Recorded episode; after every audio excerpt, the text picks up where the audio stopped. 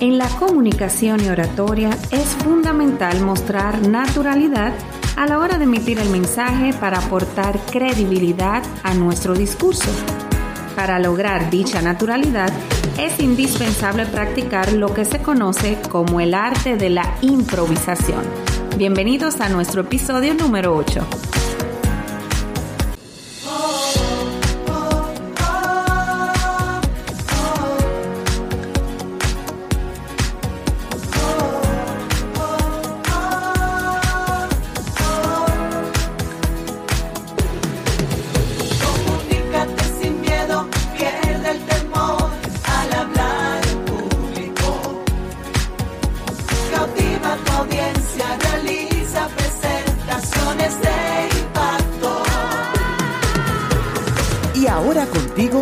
Elizabeth Vargas, especialista en comunicaciones corporativas y marketing, asesora y capacitadora en técnicas de oratoria y redacción de discurso. Operación Comunícate.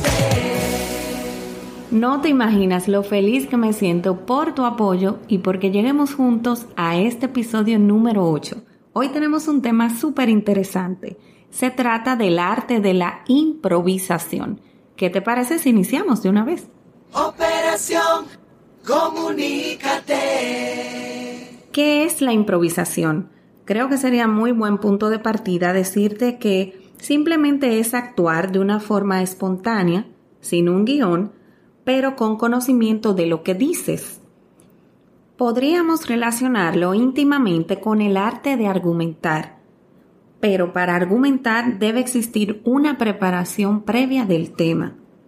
La improvisación que nos aporta? Bueno, pues nos aporta la naturalidad y la credibilidad del mensaje. En otras palabras, tú debes ser capaz de hablar sobre un tema determinado saliéndote del guion previamente establecido. ¿Qué vas a demostrar con ello? Bueno, que eres totalmente profesional y que eres capaz de afrontar cualquier situación en la que tengas que aportar tu visión o punto de vista sobre algún tema surgido de una forma inesperada. Aparentemente puede parecer que la acción de hablar sobre un tema que no habíamos previsto o del cual no habíamos hecho un guion puede llevarnos a cometer diversos errores en la comunicación. Sin embargo, en nuestra vida cotidiana cada día realizamos este ejercicio simplemente cuando nos comunicamos con los demás. Si lo piensas, te darás cuenta de que la manera de comunicarnos día con día es en más de un 90% de manera improvisada. Claro, escucha estos ejemplos. Cuando conversas con un vecino, cuando te encuentras a alguien conocido en la calle o cuando opinas sobre un programa televisivo con tu familia. Del mismo modo es importante destacar que el público o receptor valora siempre la capacidad que tiene el orador de opinar de forma natural sobre un tema. Es que la oratoria excesivamente preparada y con un guion puede dar lugar a monotonía en el mensaje. Mucho ojo con esta parte. Para improvisar, ¿qué debemos hacer? Conocer el tema del que vamos a hablar. Utilizar frases cortas y sencillas Emplear un lenguaje sencillo y coloquial. Estar relajados ¿eh? física y mentalmente. Y por último, utilizar ejemplos que ilustren nuestro discurso. Ahora tú me dirás, se oye muy bien, Eli, pero para mí es súper difícil improvisar. Claro, yo te entiendo, pero acuérdate que la práctica hace al maestro. Vas a empezar haciendo unos ejercicios que te voy a regalar en este episodio para que poco a poco aprendas a improvisar. Escucha esto, para llegar a ser experto o experta en comunicación, tú puedes practicar algunos ejercicios como por ejemplo, hablar de temas simples y cotidianos con alguien cercano a ti, de tu confianza en tu casa, o incluso grabarte mediante notas de voz. Así que te invito a poner a correr el tiempo y realizar estos ejercicios.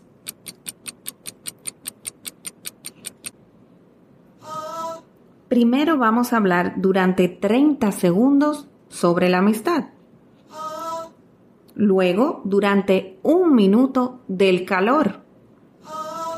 Y por último, durante dos minutos de lo que más te guste hacer.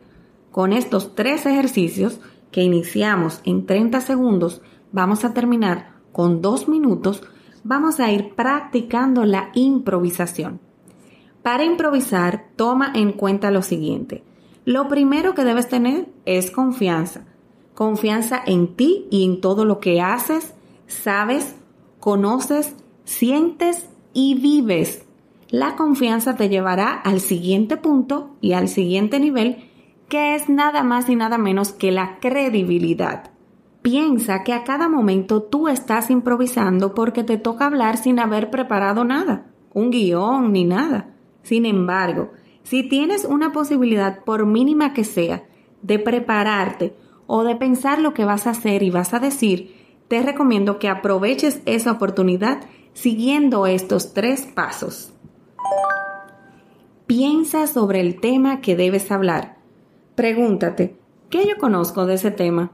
¿Qué importancia tiene? ¿Y para quién yo quiero hablar?